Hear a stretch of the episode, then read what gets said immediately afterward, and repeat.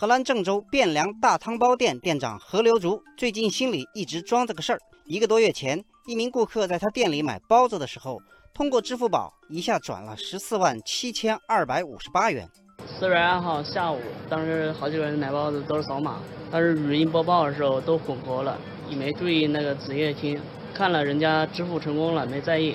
前几天月底查账的时候，才发现多了这么多钱。何老板店里的包子，荤馅的是一块五一个，素馅的是一块钱一个。也就是说，这位顾客肯定是转错了账，因为谁也不可能在这里一次买走十几万块钱的包子。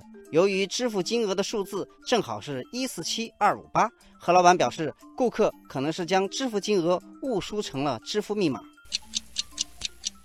时间过去一个多月了，这位粗心的顾客一直没有现身，心急还钱的何老板便找媒体帮忙。希望顾客看到报道后尽快和他联系，他也早点了却了这桩心事。这件事引发网友们的热烈讨论。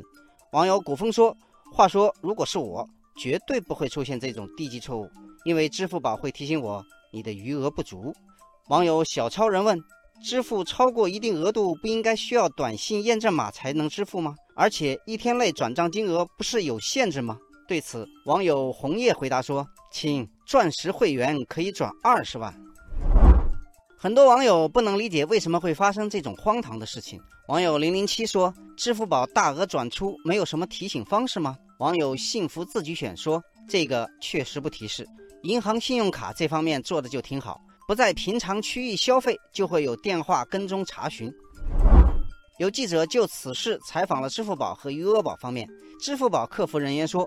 对于支付金额上限的问题，以交易页面的显示为准。大额交易短信提示不一定全部都有。余额宝客服人员表示，余额宝转账给个人单笔单日上限为二十万元。另外，从二零一七年八月十四号起，余额宝个人交易账户最高持有额度调整为十万，但是在此之前持有的金额可能会超过十万。包子店老板何流竹称，他目前还没有考虑过报警。因为觉得媒体传播的速度更快，所以希望通过媒体来寻找那位顾客。网友千颂雪说：“建议店主还是报警，因为警察可以查到付款人是谁和关联电话号码。”网友更正苗红说：“虽说这件事的主要责任在客户自己疏忽，但也让人看到网络支付的风险控制还有完善的空间。大额交易还是应该给客户一个提示吧。”